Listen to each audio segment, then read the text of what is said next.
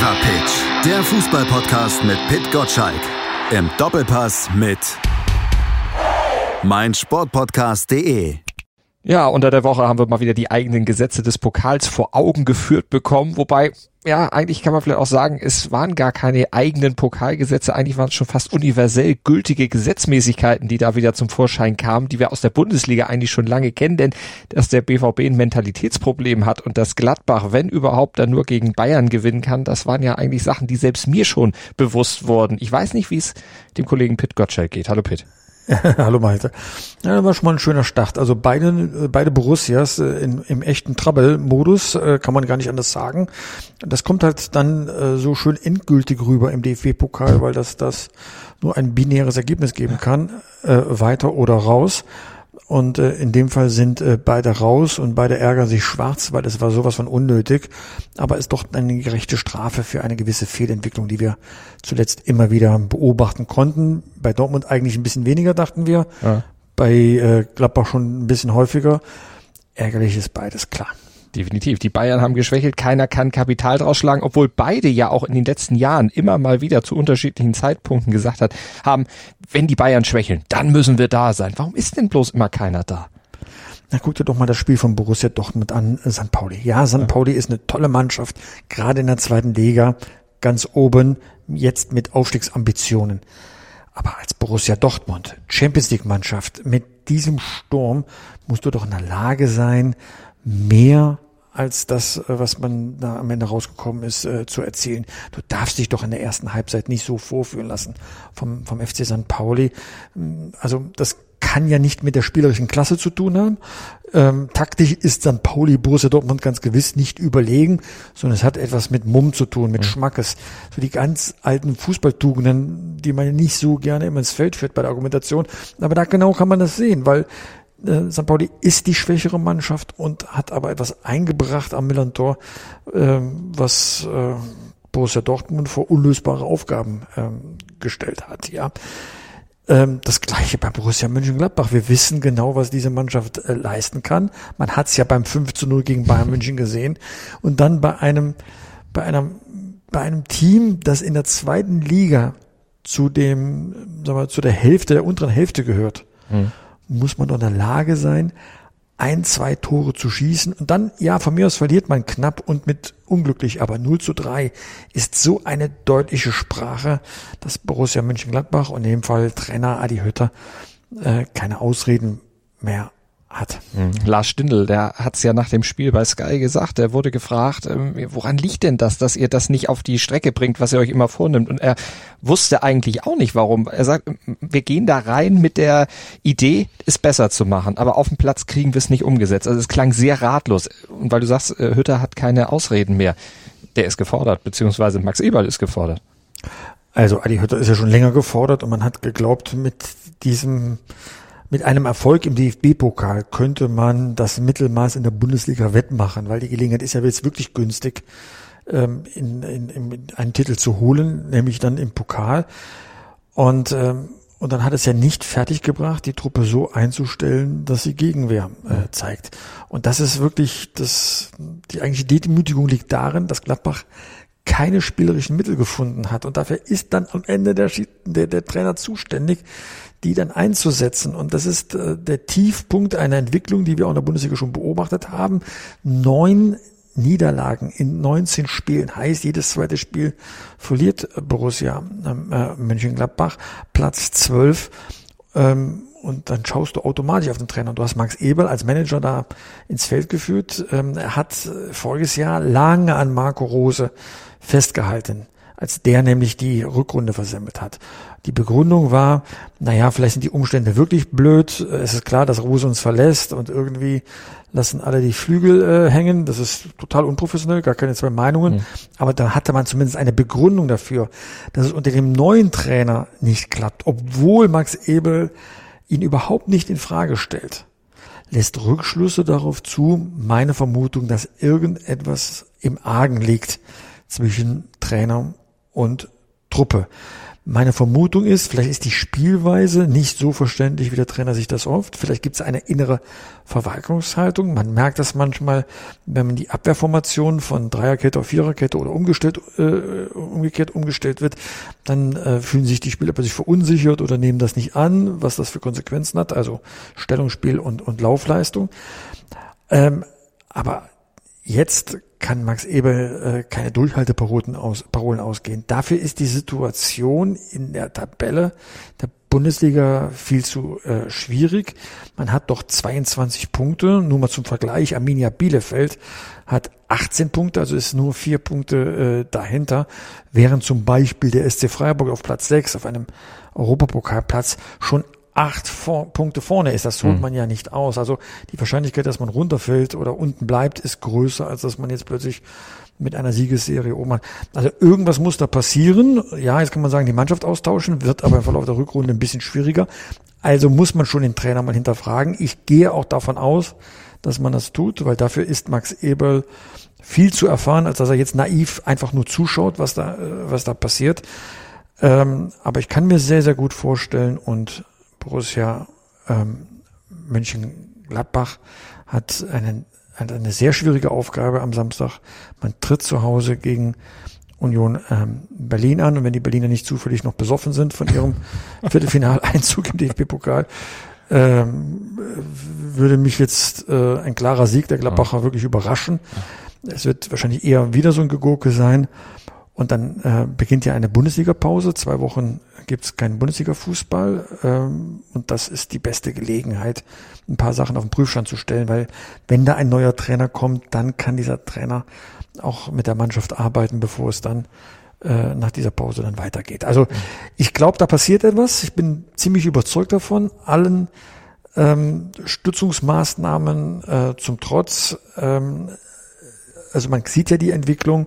Und selbst wenn jetzt äh, die Mannschaft sich zusammenreißt und gegen Union was reißt, glaube ich nicht, dass sich an dieser in diesem Schlamassel etwas grundsätzlich geändert hat. Also man sieht, äh, Gladbach ist in Not ähm, und Max Ebel ist jetzt gefordert als Manager und dafür ist er ja da, das Problem zu lösen. Und er muss ja auch was tun, weil ihm oder ihm ist ja dann auch dieser Trainer letztlich anzulasten, denn er hat das ja entschieden, Hütter soll kommen, hat dafür ja auch nicht unerheblich viel Geld bezahlt, sieben Millionen, siebeneinhalb Millionen wird ja kolportiert, das ist natürlich gegen Julian Nagelsmann Taschengeld, aber der Erfolg ist ja auch nicht äh, ein Drittel äh, von dem, was Nagelsmann eingefahren hat bisher, sondern ja deutlich weniger. Also das würde ich mir jetzt nicht anlasten. Also mhm. wenn du auf dem Trainermarkt guckst, weil du jetzt eine vakante Position hast und du kommst auf Adi Hütter, der riesige Erfolge mit Eintracht Frankfurt gefeiert hat, dann hast du grundsätzlich erstmal nichts falsch gemacht. Also Adi Hütter ist schon ein sehr, sehr guter Trainer. Ja, du kannst hinterfragen, passt er als Typ auch ähm, äh, an den Niederrhein? Ja, sage ich jetzt mal von mhm. außen. Ähm, er hat mit einer, ähnlich, unter einer ähnlichen Konstellation in Frankfurt Erfolg gehabt. Also, wenn es dann nicht klappt, nicht funktioniert, puh, ähm, dann ist das, glaube ich, Alltagsgeschäft in der Bundesliga. Das hat äh, RB Leipzig auch mit Jesse Marsch erlebt. Ja, du nimmst dir Großes vor und stellst dann ein Vierteljahr fest, naja, ähm, vielleicht hast du ein paar Faktoren nicht genügend beachtet. Das kann durchaus sein bei Adi Hütter, aber dadurch, dass der Max Ebel so eng dran ist, sowohl Mannschaft beobachtet wie auch die Trainerarbeit und jetzt immer noch gesagt hat, bis, zu, bis zuletzt, das, das passt gut zusammen, das, das ist schon sehr konstruktive Arbeit, dann sollte man ihm diesen Kredit geben und ihm auch glauben. Trotzdem kann eine Situation verhakt, verkorkst sein, weil das ist wie so ein, wie so ein Strudel, der dich nach unten zieht, ja. Ähm, und dann kommst du halt nicht mehr raus, weil du halt schon zu tief drin bist und der Sog zu stark ist. Dann musst du einen Befreiungsschlag wagen. Zugucken wäre, glaube ich, jetzt das Falsche. Ähm, also ich glaube, von der Herangehensweise ist es ziemlich eindeutig. Die, ähm, die Gladbacher werden dieses Spiel jetzt noch abwarten mhm. und versuchen dann eine Tendenz daraus abzuleiten, ob man die Wende schafft oder ob es immer schlimmer wird. Was Tatsache ist, man hat das jetzt schon beim Hannover-Spiel gehofft, dass das ein Befreiungsschlag wird ist es nicht geworden. Schlimmer noch, es war eine Demütigung, eine Blamage. Also die Luft, wie ich so schön bei der Bild gelesen habe, wird immer dünner für Adi Hütter. Schatz, ich bin neu verliebt. Was? Da drüben. Das ist er. Aber das ist ein Auto. Ja eben. Mit ihm habe ich alles richtig gemacht. Wunschauto einfach kaufen, verkaufen oder leasen. Bei Autoscout24. Alles richtig gemacht. Hey, Malte Asmus von meinsportpodcast.de hier. Ab März geht's weiter mit unseren 100 Fußballlegenden. Staffel 4 bereits. Freut euch auf Zlatan Ibrahimovic, Michel Platini, Cesar Luis Minotti, Paolo Maldini, um nur mal vier zu nennen. Und bis wir mit der vierten Staffel kommen, hört doch einfach noch mal rein in die bisherigen drei Staffeln. Ronaldinho, Sepp Meyer, Gary Lineker, Lothar Matthäus und viele weitere warten da auf euch. 100 Fußballlegenden. Jetzt überall, wo es Podcasts gibt. Und wie sieht es aus deiner Sicht bei Dortmund aus? Ähm, da ist man ja auch den eigenen Ansprüchen deutlich hinterhergelaufen. Du hast es ja eben dann auch schon skizziert mit dem Spiel gegen St. Pauli. Das war ja eine ähnliche Demütigung, auch eine Blamage mit dem Trainer äh, Marco Rose, wie viel Schuld trifft ihn, wie viel Schuld, äh, was ist überhaupt der Grund dafür, dass die Dortmunder diese Mentalität einfach nicht auf die Strecke kriegen? Offensichtlich aber unter keinem Trainer. Wir haben oft über Favre gesprochen und darüber, dass er es nicht hinkriegt, die Mannschaft zu motivieren. Schafft Rose das auch nicht? Ähm, ich glaube, dass der Fall anders liegt als bei Favre. Favre war von seiner Persönlichkeit einfach überfordert mit dieser Mannschaft. Er hat genug Punkte gemacht, aber wenn es darauf ankam, hat er ähm, hat er irgendwelche Zeichen in die Mannschaft gesendet, die zu Irritation, zu Irritation geführt haben. Also ich würde das nochmal anders betrachten. Was stimmt, was alle eint, ist, irgendwie haben die Dortmunder noch nicht den passenden Trainer gefunden. Von Marco Rose waren sie zu 100 Prozent überzeugt. Geschäftsführer Aki Watzke hat mir persönlich gesagt, das ist der beste Trainer, den wir in der Bundesliga kriegen konnten neben Nagelsmann. Mhm. So, da heißt, er hat schon viel bekommen. Was wir aber genauso beobachten ist, ja, in der Bundesliga stehen sie ja gut da, sechs Punkte zwar hinter Bayern, aber auch acht Punkte vor Leverkusen auf Platz zwei, also dem Platz, den man in Dortmund immer erwartet, Champions League Platz und irgendwie in der Nähe von den Bayern. Das ist ja erstmal in Ordnung. Jetzt können wir die Details gehen. Fünf Niederlagen in der Saison bisher sind zu viel, zwei weniger und du bist, was normal wäre, und du bist punktgleich mit den Bayern. Das wäre der Normalfall. Das heißt, du hast vielleicht kein sehr gut verdient, aber ein gut. In der Champions League haben sie versagt, sind in die Europa League abgerutscht. Das war unnötig. Da haben sie irgendwann den Faden verloren. Muss man Marco Rose ankreiden, weil äh, mit so einer guten Mannschaft kannst du auch schon mal eine Runde weiterkommen im selben Wettbewerb. So, und da, wo ihm jetzt die Argumente ausgehen, du darfst bei St. Pauli nicht verlieren, zumal du weißt, die Chancen, den Titel zu verteidigen, werden kaum größer sein, weil eben Bayern München schon rausgeflogen mhm. ist. Und das ist äh, dann etwas, da habe ich ziemlich genau hingehört, was Bastian Schweinsteiger bei den Kollegen von der ARD gesagt hat. Er sagte, wo sind jetzt die Typen in der Mannschaft von Borussia Dortmund, die das Kommando übernehmen? Da fand ich eine ganz interessante Zahl. Wenn du mich jetzt vor ein, zwei Jahren gefragt hättest, wer sind so die Führungsfiguren, mhm. wäre ich auch immer natürlich auf Mats Hummels gekommen. Ja, sind die Jahre gekommen und ist in der Abwehr und nicht mehr ganz so schnell. Aber immerhin irgendwann auf Axel Witzel. Das war doch der große Leader im Mittelfeld, der die Fäden gezogen hat, der den Ball verteilt hat. Dass der nie der schnellste war, das wissen wir. Dass er sich aber angestrengt hat, um sich in Position zu bringen, anspielbar zu sein. Dafür musst du kurze Sprints machen, um entsprechend aus der Deckung dich äh, zu lösen. Und in diesem Spiel hat er so viel weniger Sprints angezogen wie ähm, als, äh, als seine Mitspieler. Ich glaube, 9 zu 14 war das Verhältnis, also 14 hm. im Schnitt und er nur 9 äh, bei diesen Zahlen. Und da sage ich jetzt ganz bewusst einen ganz fiesen Begriff. Das ist eine Form von Arbeitsverweigerung. Wenn du einen so einem Spiel am Millantor in einer zentralen Position es nicht schaffst, Überschnitt von deiner Mannschaft Sprints anzuziehen, weil du der Lenker und Denker eigentlich bist, dann willst du nicht oder, was noch schlimmer wäre, du kannst nicht. Und dann frage ich mich, warum stellt man Witzel dann auf? Hm. Ja, also das sind die Momente, wo dann ein Trainer natürlich noch mehr Insights hat und dann entweder an den, an den Alternativen scheitert, also sagt, das bringt gar nichts und so. Aber von einem Axel Witzel erwarte ich, dass er voranmarschiert. So. Und dann denke ich nochmal zurück an einen der Doppelpässe, wo ähm, Carlo Wild vom Kicker, ein geschätzter Kollege, ja, Bayern-Reporter, deswegen befangen, ja, wirklich einen sehr, sehr wichtigen Satz gesagt hat, der mich wirklich zum Nachdenken angeregt hat. Er hat gefragt, welcher Spieler von Borussia Dortmund würde eigentlich bei Bayern München Stammspieler sein? Und der Runde fiel eigentlich nur ein, ein, ein Name ein von bei Borussia Dortmund, das war Jude Bellingham. Mhm. Und sonst keiner. Und das ist ein Armutszeugnis, weil du gehst ja schon davon aus, dass dein größter Rivale drei, vier, vielleicht sogar fünf Spieler hat, die auch dem ersten gut tun würden. Wenn das aber nicht der Fall ist, dann merkst du A, wie groß dein Rückstand ist und B, vielleicht ist die Qualität bei Borussia Dortmund nicht so groß, wie wir immer glauben, weil Borussia Dortmund natürlich ein der zweitgrößte und wichtigste Verein in der Bundesliga ist. Aber man sich auch eingerichtet hat, eben ähm, der Erste vom Rest zu sein hinter Bayern München. Und das ist eine Qualitätsfrage. Und da fällt mir auch wieder ein Satz von Rudi Völler ein, der mir zu mir sagte, als Julian Brandt wechselte zu Borussia Dortmund, sagte er mir mal, ähm, ins ganz große Regal greifen die Dortmunder dann auch nicht. Das haben sie in der Zwischenzeit getan mit Erling Haaland, auch gar keine Frage. Aber bei den anderen Positionen, die nachher ein Spiel strukturieren sollen, also im Mittelfeld, da sind eine Menge Mitläufer dabei und keine Führungspersonen, die das Spiel an sich reißen, Stempel aufdrücken und sagen, wenn alles rechts und links umfällt, ich stehe immer noch im Sturm und äh, richte das Desaster äh, so, dass es halt nicht eintritt. Mhm. Und das ist das, was man auch vermisst hat. Jetzt kann man sagen, das hat was mit Mentalität zu tun und solche Sachen. Das stimmt schon alles, ja. ja. Aber vielleicht ist es gar nicht die Mentalität, sondern eine Qualitätsfrage. Und ist das gar nicht so gut? Äh, das Problem der Dortmunder Führung, dass sie die gekauft haben oder die, diese Mannschaft so zusammengestellt haben oder dass es vielleicht auch gar keine andere Möglichkeit gab, dass das noch das Beste ist, was sie kriegen können? Also äh, so wie Borussia Dortmund äh, bestückt ist an Kompetenz in der Führung.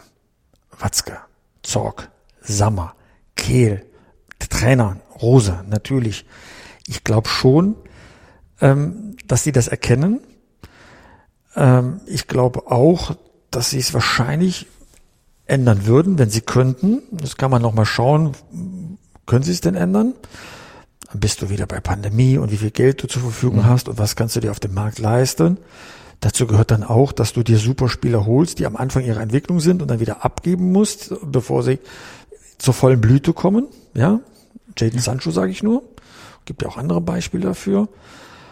Und dann stellst du halt fest, sie würden gerne anders wahrscheinlich, wenn sie es denn könnten. Und da sind dir Grenzen gesetzt. So, bis dahin habe ich Verständnis.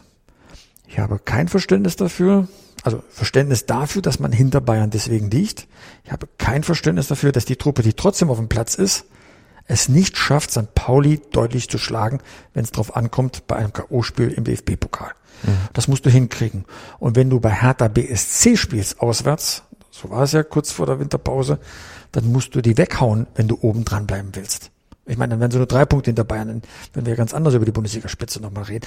Das sind die Momente, da hast du diese Ausrede, oh, wir kommen nicht an die Bayern ran, die haben noch andere Möglichkeiten. Ja, stimmt.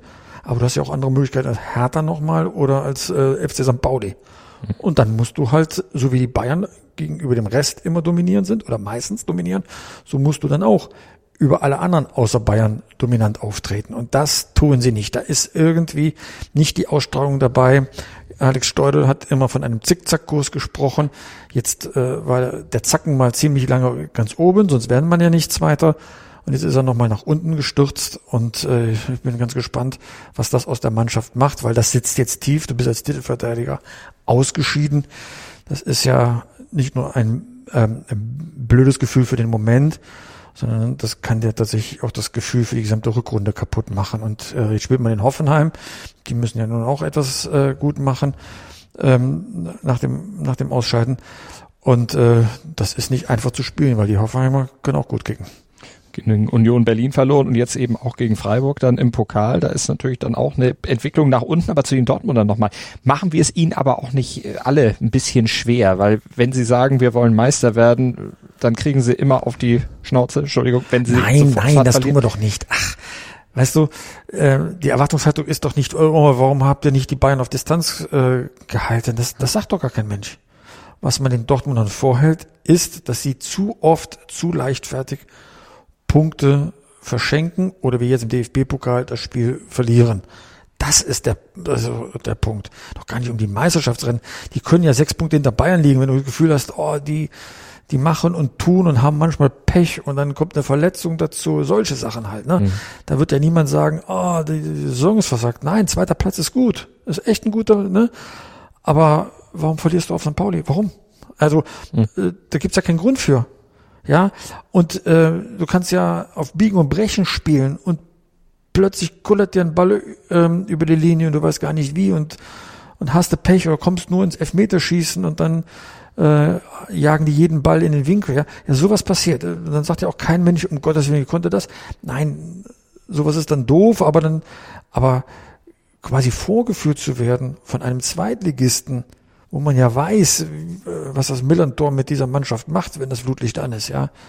Da muss mehr von Borussia Dortmund kommen. Das ist die Enttäuschung, dass es immer diese Rückschläge gibt und dem Trainer nichts einfällt, diese Rückschläge zu vermeiden oder mal umzubiegen. Es ist manchmal gelungen, will ich auch nicht in Abrede stellen.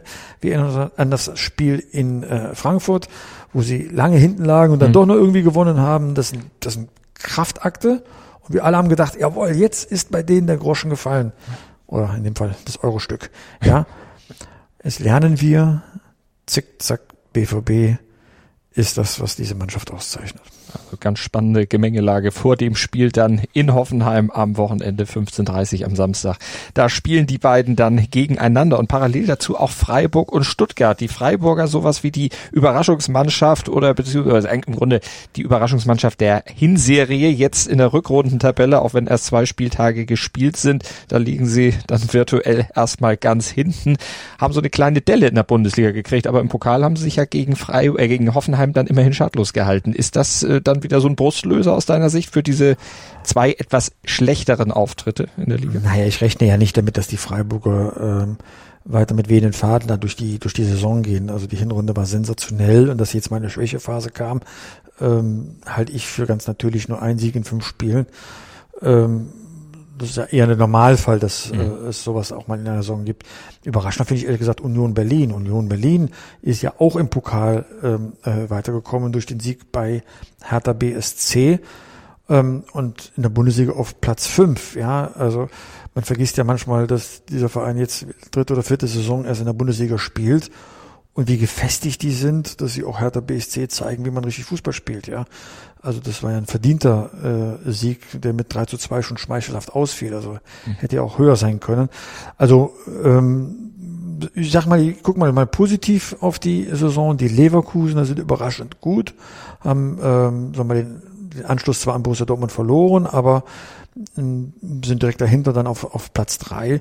Hoffenheim, Union Berlin, Freiburg mit denen haben wir ja nicht unbedingt gerechnet auf den Plätzen vier bis sechs, ja. Und dann kommen ja die, die, die üblichen Verdächtigen mit RB, äh, Leipzig, Eintracht Frankfurt. Ne? Aber mhm. so, das macht schon Spaß. Also ich würde es halt jetzt mit den Überraschungen nicht nur auf Freiburg dann kaprizieren, die spielen jetzt in der Rückrunde, wie man es äh, wie man es erwarten muss, erwarten mhm. kann. Mhm. Die Hinrunde, von der werden sie, äh, werden sie zehren, sie haben jetzt äh, 30 Punkte. Ähm, ich glaube, die werden erstmal die, ähm, ihr Weinchen aufmachen, wenn sie dann 36, 39 Punkte haben, damit der Klassenhalt äh, fix ist, so werden sie ja immer argumentieren. Und dann sieht man ja, was an den restlichen Spieltagen noch passieren kann. Aber überraschender finde ich noch Union Berlin, ehrlich gesagt. Mhm. Ja, stimmt. Die halten sich da natürlich sehr konstant oben und äh, ja, etablieren sich da in diesem Bereich der Tabelle. Wenn wir nach unten gucken, VfB Stuttgart, hättest du erwartet, dass die jetzt auf 17 liegen? Ähm, ein bisschen ja. Ne?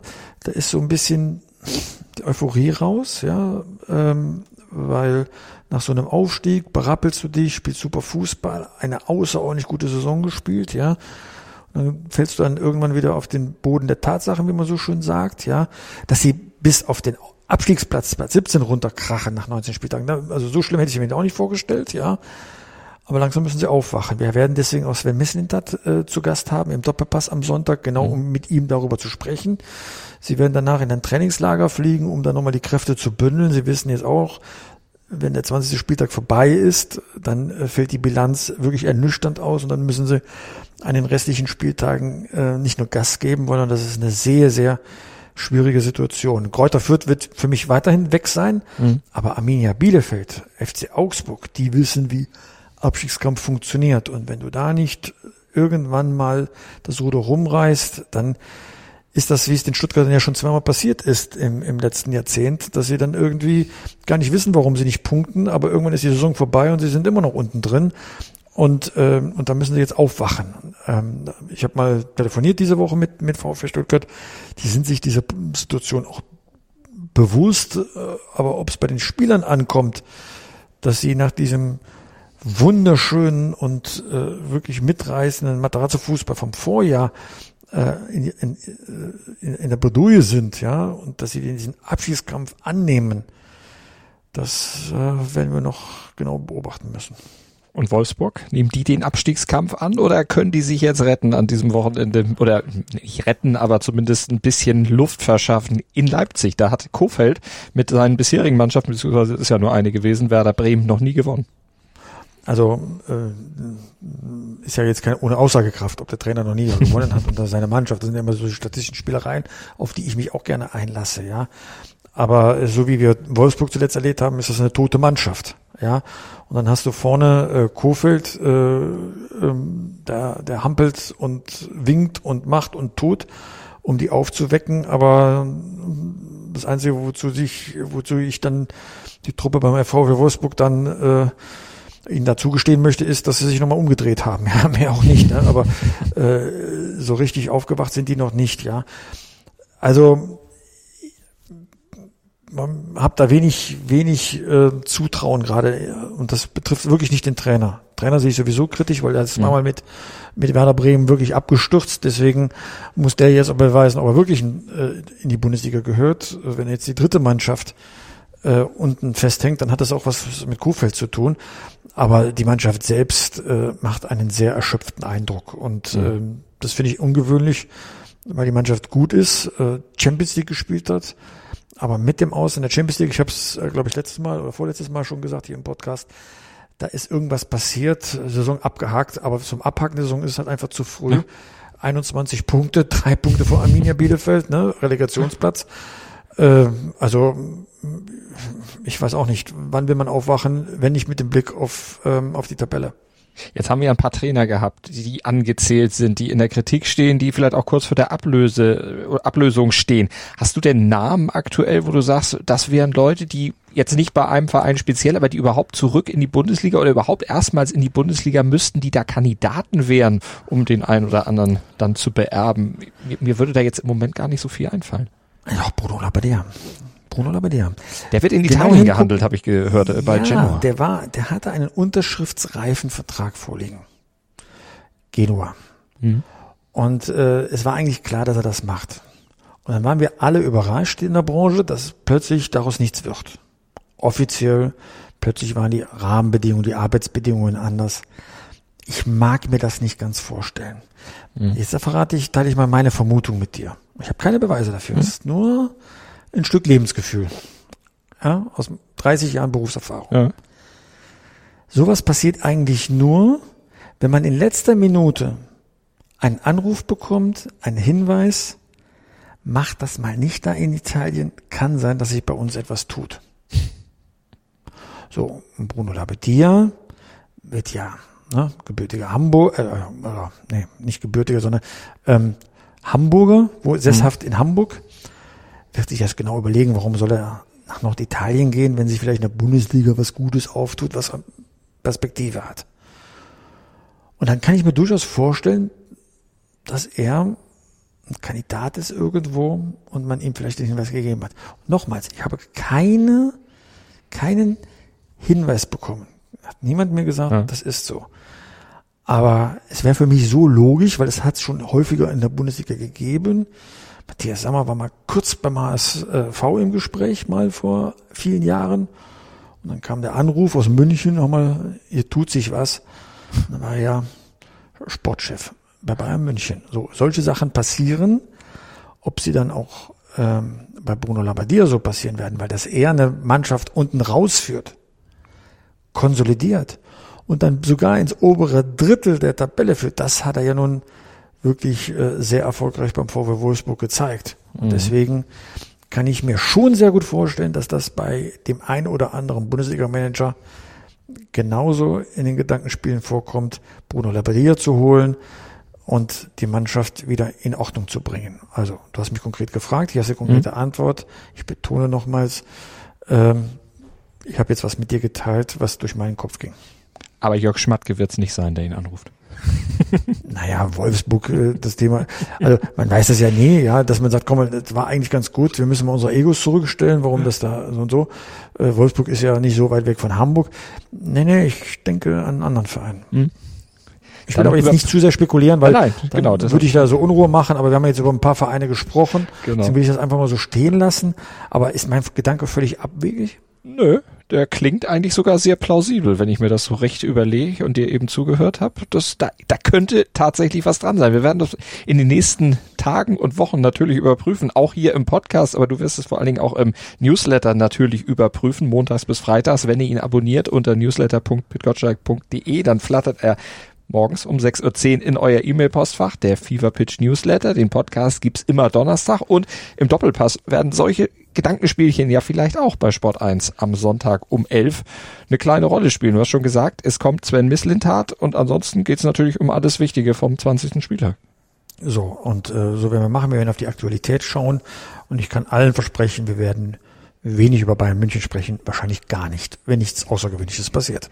Aber auch nur, weil die erst am Nachmittag spielen am Sonntag. Gut, äh, die Begründung. du bist ein Fuchs. Ja, ich kenne den Spielplan, deshalb weiß ich ah. das. Und deshalb, ich habe auch den Doppelpass schon das ein oder andere Mal gesehen. Deshalb weiß Nein, ich so ungefähr. Muss kann man nichts vormachen. Das ist so. Den kann man ja, nichts der, vormachen. Der kann links wie rechts so. So schaut's aus. Bis nächste Woche, Pitt. Bis dann, Schluss, Malte. Schatz, ich bin neu verliebt. Was? Da drüben. Das ist er. Aber das ist ein Auto. Ja, eben. Mit ihm habe ich alles richtig gemacht. Wunschauto einfach kaufen, verkaufen oder leasen. Bei Autoscout24. Alles richtig gemacht. Wie baut man eine harmonische Beziehung zu seinem Hund auf? Puh, gar nicht so leicht. Und deshalb frage ich nach, wie es anderen Hundeeltern gelingt, beziehungsweise wie die daran arbeiten. Bei Iswas Dog reden wir dann drüber. Alle 14 Tage neu mit mir, Malte Asmus und unserer Expertin für eine harmonische Mensch-Hund-Beziehung, Melanie Lippisch. Iswas Dog mit Malte Asmus. Überall, wo es Podcasts gibt.